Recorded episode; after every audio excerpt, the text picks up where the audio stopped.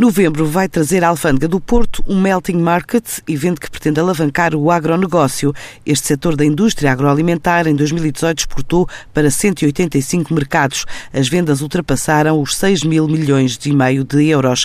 É um valor que representa mais de 11% das exportações totais nacionais. Agora o caminho está aberto a novos compradores, distribuidores, retalhistas, num evento que promete a presença de mais de 60 empresas, 150 produtos e espera comitivas desde o Japão ao Brasil, Canadá, Chile, Espanha ou França, incluindo investidores e críticos gastronómicos. Uma janela de oportunidades, de acordo com António Sousa Cardoso, o presidente da AGAVI, a Associação para a Promoção de Gastronomia, Vinhos, Produtos Regionais e Biodiversidade. O Melting Market insere-se, enfim, numa ação mais vasta, que é o Melting Summit, na Alfândega de Porto. E por isso existe uma componente, diria assim, de congresso, uma componente que chamamos Talks, que vai ter um conjunto muito extenso de protagonistas principais desta área do agroalimentar e da gestão do alimento, e da cozinha e da, e da gastronomia, dos aspectos também mais representativos, da crítica, muito da crítica.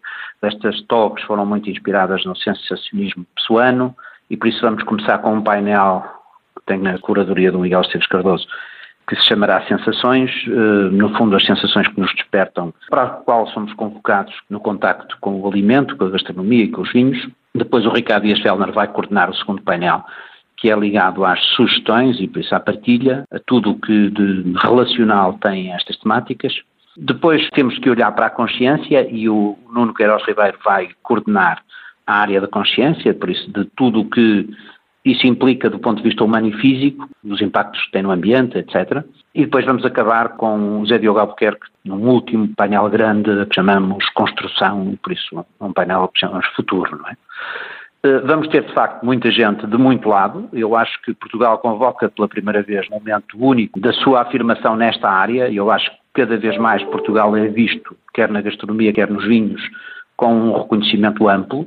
O turismo tem feito muito por isso. Temos, enfim, conseguido despertar a curiosidade de muitos países e que temos, enfim, um conjunto de fatores diferenciadores que nos podem colocar CNN que dizia que a gastronomia portuguesa era um dos segredos mais bem guardados da Europa, dado o conjunto de coisas boas que nós temos, desde o mar português às regiões demarcadas e regulamentadas mais antigas do mundo, etc, etc.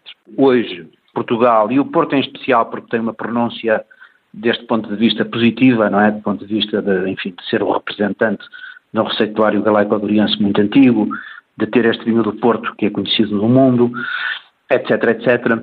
Eu julgo que o Porto e Portugal têm uma ocasião única para convocarem a comunidade internacional que interessa para esta área. O evento que espera cerca de 10 mil visitantes quer transformar a Invicta na capital mundial da gastronomia nos dias 14, 15 e 16 de novembro no edifício da Alfândega do Porto.